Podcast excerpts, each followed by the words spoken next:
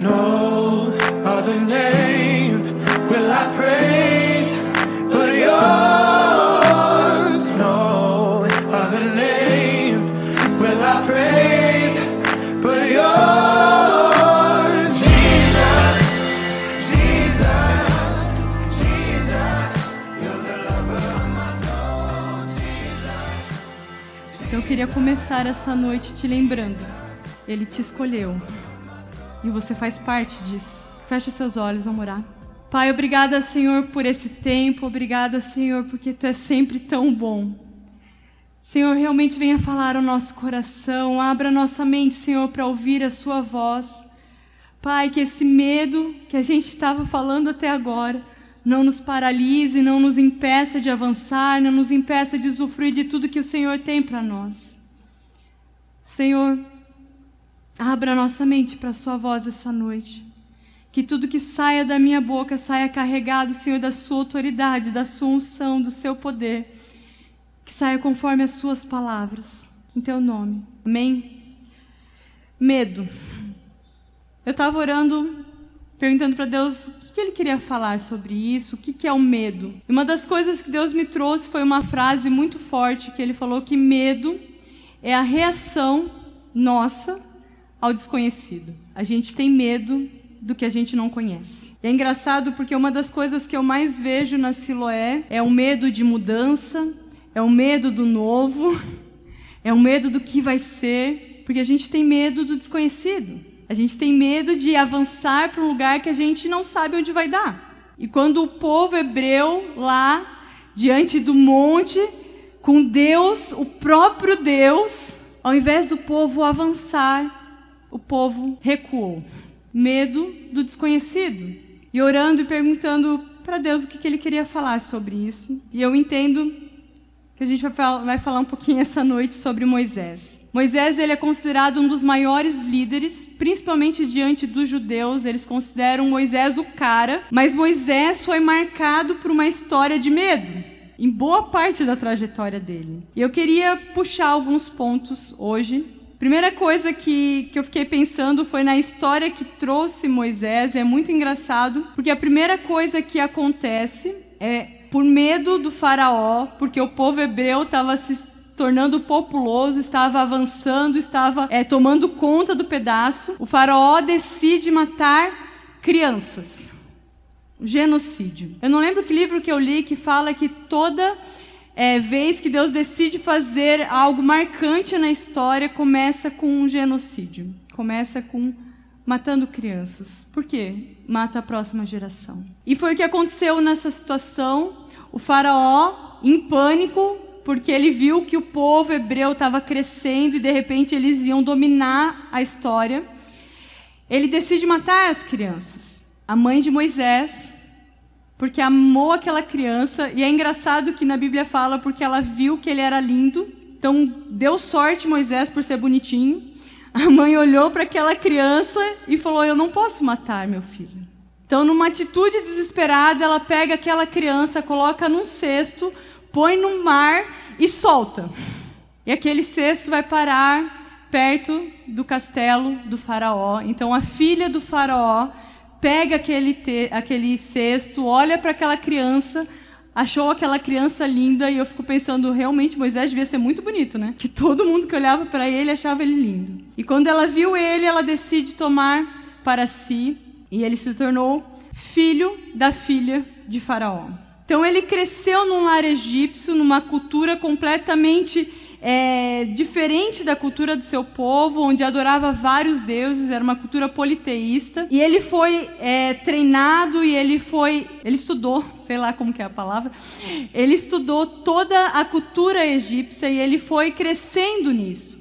Mas chega um momento de Moisés onde ele se lembra do povo dele e ele decide passear no meio do povo dele, ele decide ver o que estava acontecendo. Diferente dos que os filmes mostram, ele sabia que ele era hebreu. Ele não descobriu quando ele era mais velho, ele sabia que ele era hebreu. Mas ele foi doutrinado, ele cresceu como um egípcio dentro da cultura egípcia. Então a gente vai entrar em alguns medos. A primeira coisa que me chama atenção na história de Moisés foi foi quando Moisés ele vê o povo e ele vê um capataz egípcio batendo num hebreu e num impulso de ira, de raiva, de é, querer fazer justiça pelas próprias mãos, ele vai lá e mata o egípcio. Ao matar o egípcio, ele viu a burrada que ele fez e falou: Meu Deus, eu preciso dar um jeito. Então ele enterra aquele egípcio. Por que, que Moisés enterrou o egípcio? Ele era filho da filha do Faraó, ele não precisava ter medo. Mas quando eu olho para aquela situação, eu fico pensando que Moisés ele tomou aquela, aquela postura ou aquela ideia, brilhante ideia de enterrar, porque ele teve medo do que os outros achariam dele. Então ele decide esconder. Porque como que os outros iriam reagir àquilo? Enquanto eu orava sobre isso, Deus me trouxe a memória quando eu era mais nova. Como vocês sabem, sou filha de pastor, nasci na igreja. E lá em casa sempre foi assim: a minha irmã era certinha da casa e o meu irmão era ovelha negra e eu era meio termo. Era aquela que estava sempre agradando. Mas uma das coisas que na minha história foi muito triste é que eu aprendi a mentir muito bem, para agradar a todos. Então, quando você mente para mim, eu pego no ar. Porque eu aprendi a fazer isso muito bem. Porque eu tinha medo do que os outros iam achar de mim. Eu achava que se eu mostrasse aquilo que eu realmente pensava, ou se eu mostrasse aquilo que eu realmente era, eu não seria aceita. E é engraçado que começou com mentiras idiotas, mas foi ganhando uma proporção que chegou num tempo que até eu estava acreditando nas minhas mentiras. E eu já mentia não mais porque eu precisava mentir, mas porque, sei lá, virou hábito. Quantas coisas a gente faz porque a gente tem medo do que os outros vão pensar da gente? Quantas coisas você faz porque você tem medo se os outros vão gostar ou não de você? Se vão aprovar ou não aquilo que você está fazendo? É engraçado porque isso é uma das maiores marcas de transformação na minha vida. Hoje, uma coisa que eu não consigo fazer de jeito nenhum é mentir. Porque Deus me transformou. Mas por muito tempo, por medo do que os outros iriam pensar, eu menti. O que, que você faz? Porque você tem medo do que os outros vão pensar de você. Nós somos bons em criar máscaras, em criar aquilo que a sociedade vai dizer que é legal. É engraçado porque na minha trajetória de vida, eu tive um momento onde eu andei de salto. É, realmente eu já andei de salto, gente. É bem estranho pensar nisso agora. Porque eu queria agradar os outros. Me vestia de tal forma porque eu queria agradar os outros. Até que eu descobri quem eu era em Deus. E eu descobri que eu não precisava agradar os outros. O que você faz porque tem medo do que os outros vão pensar de você? O que, que você faz que esconde aquilo que você realmente é? Essa é a primeira coisa que me chama atenção. Segunda coisa que eu vejo em Moisés, está lá em Êxodo 2,15, é quando o faraó soube que ele matou o egípcio. Fala assim: quando o faraó soube disso, procurou matar Moisés, mas este fugiu e foi morar na terra de Midian. Ali assentou-se à beira de um poço. É engraçado que a primeira postura de Moisés diante daquilo que aconteceu foi fugir. Por que, que ele fugiu? Porque ele estava com medo das consequências. Ele teve medo do que iria acontecer com ele. E eu estava lembrando de uma história quando eu era criança. Não sei se vocês sabem, mas lá em casa eu e meu irmão éramos grudados e a gente se unia contra a minha irmã. E teve uma situação que o meu irmão ele tirou notas baixas na escola, que foi um ano inclusive que ele reprovou. E eu lembro que naquele dia que ele recebeu o boletim, naquela época a gente pegava o boletim, os pais não iam na escola pegar o boletim. Ele chegou em casa desesperado porque o que, que ele ia fazer com aquele boletim e tal. Ele tem uma brilhante ideia. Num apartamento, ele decide montar uma fogueira na lavanderia para queimar o boletim. Porque ele ficou com medo daquilo que ia acontecer, então ele tentou fugir. É engraçado que quando a gente tenta fugir de situações por causa de medo, a gente não mede as consequências. A gente toma umas, a gente faz umas ideias assim que Jesus amado. E é óbvio que depois a minha mãe ficou sabendo das notas dele, porque aliás ele reprovou, então não teria como ela não saber. E ele sofreu as consequências de qualquer forma. Mas o que eu quero falar para você? Quantas vezes, por medo, você tem tomado posturas sem pensar nas consequências dela? Por medo, sei lá do que, você tem reagido de uma forma idiota, sem pensar nas consequências daquilo que vem. E Moisés fez isso. Ele fugiu. É engraçado porque isso, quando aconteceu essa situação, Moisés tinha 40 anos. 40 anos, tinha idade de Cezito. Ele demorou mais 40 anos para responder o chamado de Deus, por causa de atitudes idiotas. Porque ele não enfrentou aquilo que Deus tinha para ele. Ele fugiu. E é interessante porque ele não só fugiu do Faraó, como ele foi para um lugar completamente isolado. Ele foi para Midian, no meio do nada, aquele que foi criado como filho do Faraó, que foi criado em toda, todo o ensino, todo o estudo, toda, toda a cultura dos egípcios, foi lá para Midian, onde estavam os pastores de ovelha. Eu não sei se você sabe, mas o egípcio ele tem um preconceito enorme com pastores de ovelhas. Tanto que quando José vem trazer a família dele para o Egito, ele fala que eles são pastores de ovelhas para que eles fiquem distantes para que eles não morem no Egito, porque o egípcio tem um preconceito enorme. Então, aquele lá, Moisés, criado na cultura egípcia, com certeza também tinha preconceito com os pastores. Mas ele sabia que lá, isolado, ninguém iria achar ele. Então ele se isola. O medo de não fazer parte, o medo do povo dele não o aceitar, ou o povo egípcio não o aceitar, levou ele para um lugar isolado. Eu estava pensando nisso e Deus me trouxe duas situações bem interessantes. É, uma das situações que Deus me trouxe à memória foi quando eu estava passando pelo meu processo de divórcio. Eu estava sozinha em São Paulo e naquela época o meu ex-esposo já não morava comigo. E eu estava passando por muito perrengue com uma criança pequena e eu morria de vergonha de falar para os outros o que eu estava passando. Porque o que vão pensar de mim? Eu deveria ser uma boa esposa. Muitas vezes o medo do que os outros vão pensar nos leva a se isolar. E daí Deus me trouxe à memória uma outra situação. Eu não sei se você sabe, mas a maioria de vocês deve saber. Eu e o Robson somos meio bicho do mato. E a gente foi lá para uma reunião com um monte de líderes de jovens. E no primeiro dia, eu querendo me enfiar no primeiro buraco que aparecesse, fazer qualquer coisa para não precisar conversar com aquele monte de gente estranha. Eu fui no banheiro e eu sentei e falei assim: Deus, quebra isso em mim. Eu sei que é você que me trouxe para cá. E é engraçado que a partir dali Deus começou a, a, fazer uma parada muito estranha e as pessoas começaram a vir conversar com a gente e quebrou, me quebrou completamente. É, sua pastora é estranha. Por que, que eu estou falando isso? Por dois motivos. Porque eu não sou super-herói. E o segundo é porque muitas vezes o seu medo de não fazer parte, o seu medo de não ser aceito, das pessoas não gostarem de você, te leva a se isolar, te faz não participar do GP, te faz não estar na tarde, ou então no final da tarde esperar que as pessoas venham te cumprimentar, porque você tem medo do que os outros vão pensar de você. Uma das coisas que a gente mais trata de briga de irmão de igreja é porque alguém não te cumprimentou. E a minha pergunta que sempre vem: mas você cumprimentou alguém? O medo de não fazer parte muitas vezes te leva a se isolar.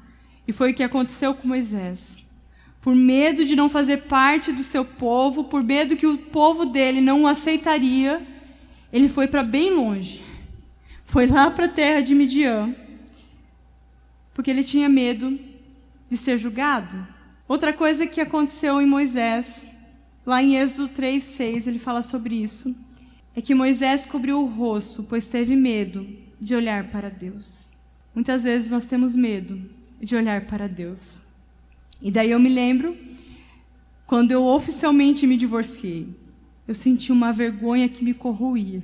Porque eu olhava para aquela situação e falava assim: Mas a palavra de Deus fala que eu não posso fazer isso. Eu tinha vergonha de Deus. Quantas vezes você tem tido medo de olhar para Deus, se esquecendo daquilo que Ele fez por você? Jesus, Ele derramou sangue por mim e por você.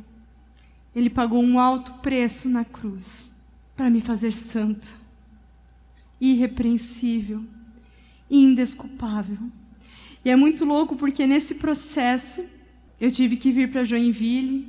Eu lembro que o meu pai falou de púlpito sobre o divórcio, que aliás foi o primeiro culto que meu digníssimo esposo estava na igreja. E foi o que fez eles ficarem na igreja, viu? Deu, deu bom ainda. e eu estava morrendo de vergonha, perguntando, Deus, o que você está pensando de mim? E eu descobri que os pensamentos que Ele tem sobre mim são pensamentos de paz e não de mal.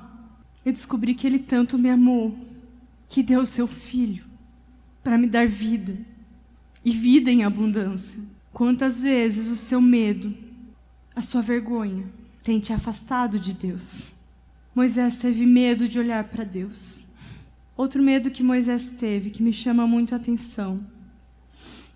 Em Êxodo 3:11, ele fala: "Quem sou eu para apresentar-me ao faraó e tirar os israelitas do Egito.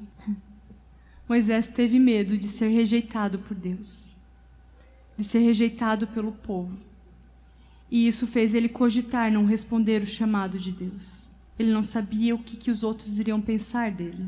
E, obviamente, Deus me trouxe à memória dois eventos que foram na minha vida fortíssimos. O primeiro foi quando eu fui chamada para apacentar. Eu me divorciei, vim para Joinville. Eu ainda estava no processo de divórcio e me chamaram para apacentar.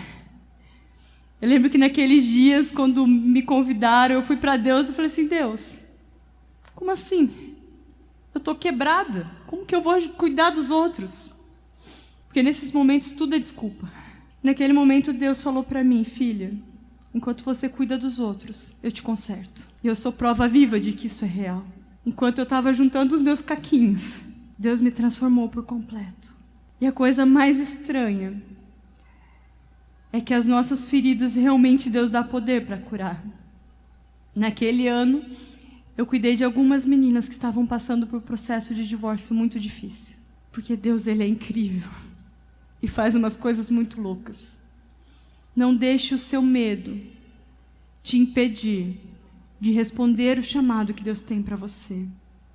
Ele não para o chamado porque você está passando por uma situação difícil. A gente estava lá no Global e um rapaz ele testemunhou que ele perdeu a esposa dele esse ano por conta do câncer. Ele tem uma filha. E enquanto ele contava a história, eu chorava junto, né? Ele estava falando sobre servir em meio às lutas. Quantas vezes porque você tirou uma nota baixa, você está deixando de servir? Quantas vezes, porque o sol não nasceu tão bonito, você deixou de servir? Não deixe o medo impedir que você responda aquilo que Deus está te chamando. Não deixe o medo te paralisar.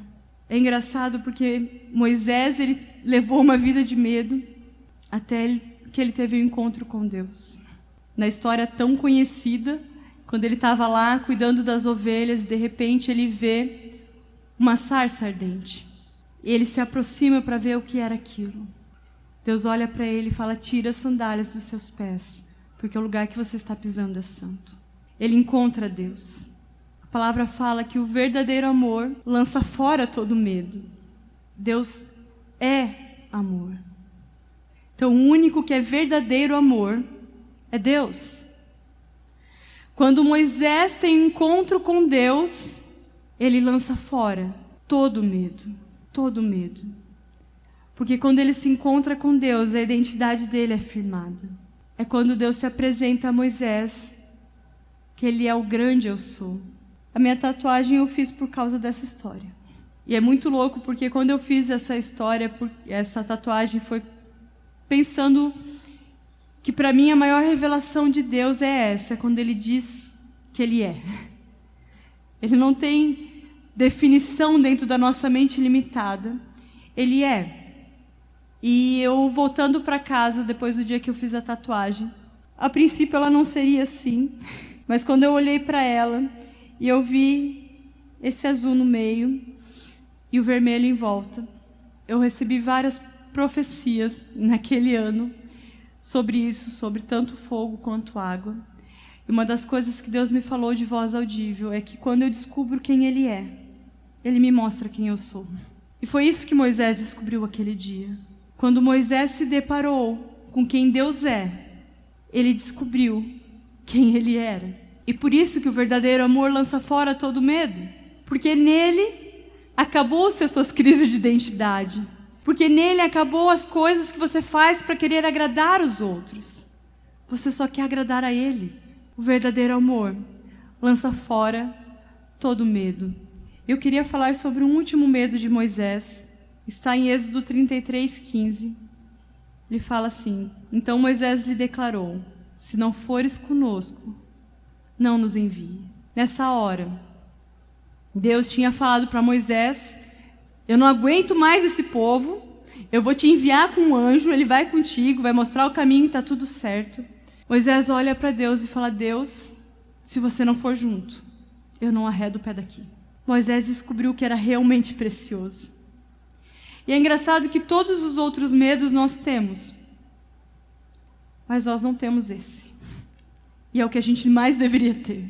Moisés tinha medo de perder a presença de Deus. Ele descobriu qual era o bem mais precioso. Ele descobriu aquilo que valia a pena entregar a vida dele. Medo de perder a presença de Deus. Quantas vezes nós estamos deixando a presença de Deus por causa de sinais miraculosos, por causa de anjos que a gente está vendo, por causa de diversas outras situações, e se esquecendo que a presença dele é o bem mais precioso. É se derramar na presença dele. Mas esse lugar é só quando nós nos encontramos realmente com Deus. Quando ele se torna realmente nosso Deus. Eu entendo que Deus quer nos levar para esse lugar onde todos os outros medos são lançados fora, mas ainda há temor. Existem todos aqueles medos que não vêm de Deus, mas existe um temor que vem de Deus, onde eu não quero perder a presença dele por nada, onde a minha vida é completamente dele, sem negociação. Moisés não negociou por nenhum segundo. Ele falou: Deus, se eu precisar ir sozinho, eu não vou. Eu só vou estar onde você está. Será que você tem esse medo? Eu queria orar por nós agora. Quero te convidar a se colocar em pé. Quero te convidar a orar junto comigo, para que Deus nos encha de temor, para que a gente descubra de uma vez por todas o que é a presença dEle e que a gente não negocie mais essa presença por nada. Fecha seus olhos, começa a orar. Eu não vou orar sozinha. Começa a fazer a sua oração. Fala, Deus, nos encha do seu temor. Se você não sabe o que é temor, fala, Deus, me ensina o que é temor. Me ensina o que é ansiar pela tua presença mais que tudo. Ó oh, Senhor Jesus, enche esse ambiente, Senhor, da tua presença. Pai, nos encha, Senhor, de um temor que talvez a gente não tenha experimentado até aqui. Que nós ansiemos a Ti mais do que tudo. Que o nosso coração, Senhor, seja realmente alinhado com o Teu. Pai, que não, não tenhamos mais medos mundanos ou medos de aparência porque a tua palavra fala que em ti todo medo é lançado fora. Mas, Senhor, que a gente anseie a ti mais do que tudo. Mais do que tudo. Pai, que a tua presença seja o que a gente mais deseja. O Senhor mostrou que tem pessoas aqui que não estão conseguindo se conectar a Deus. Que não estão conseguindo orar, que sentem que a oração bate no teto, que parece que não está indo o relacionamento. Se esse é o teu caso, eu te convido a levantar a sua mão bem alto para a gente poder orar por você. Não tenha vergonha, está na casa de Deus. Levanta a sua mão bem alto fala: Eu quero oração, ora por mim. Se você não levantou a sua mão, eu te convido a orar por esses irmãos que estão com a mão levantada. Levanta a sua mão bem alto se você ainda não levantou porque está com vergonha. Aqui é a casa de Deus, não precisa ter vergonha. Lembra para de ter medo do que os outros vão pensar de você. Independente da sua posição aqui, independente de quem você é aqui, se você sente que você precisa de oração, levanta sua mão bem alto. Senhor Jesus, eu venho pedir, Senhor, pela vida de cada irmão meu que está com a mão levantada agora. Senhor, eu peço, Senhor, que a tua presença seja palpável na vida deles, Pai. Senhor, eu peço pelo seu toque essa noite, Senhor. Encha o Senhor com o teu Santo Espírito, que eles sejam tocados por ti. Que eles venham sentir, Senhor, a tua presença como eles não sentiram nos últimos dias. Ó Senhor, vem, Senhor, com toda a sua autoridade, com toda a sua unção. Encha os corações deles de ti, Pai. Encha, Senhor, com a tua presença essa noite, Senhor. Encha, Senhor, com o seu toque. Senhor Jesus, encha esse ambiente. Encha esse ambiente, Senhor.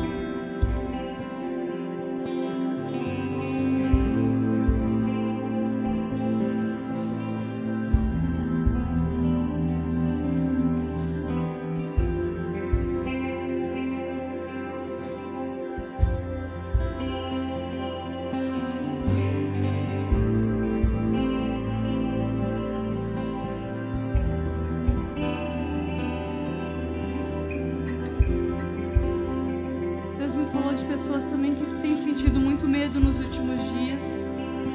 Que é como se esse medo estivesse te controlando. Eu não sei se é o teu caso. É como se esse medo te paralisasse, te impedisse de avançar. Se é você, levanta sua mão também no seu lugar. Eu quero orar por você. Se você está sentado, eu te convido a estar orando por essas pessoas com a mão levantada também. Senhor Jesus, eu peço, Senhor, pelo seu toque essa noite. Senhor, tua palavra fala que onde você está, a transformação, onde você está, cadeias são quebradas, pessoas são libertas. Então, Senhor, tua palavra diz que onde você está não há medo. Então, Pai, eu peço, Senhor, libertação de todo medo. Eu peço pelo seu toque essa noite. Tira, Senhor, todo o peso que essas pessoas têm carregado. Tira, Senhor, tudo que tem impedido elas de avançarem em Ti. Quebra as correntes essa noite. Quebra, Senhor, todo impedimento essa noite. Vem, Senhor, com o Teu poder, Senhor. Vem transformar essas vidas. Senhor, que Tua presença seja palpável. Ó, Senhor Jesus. Ó, Senhor Jesus. Nós queremos mais de Ti aqui. Enche esse ambiente com a tua presença. Enche esse ambiente com.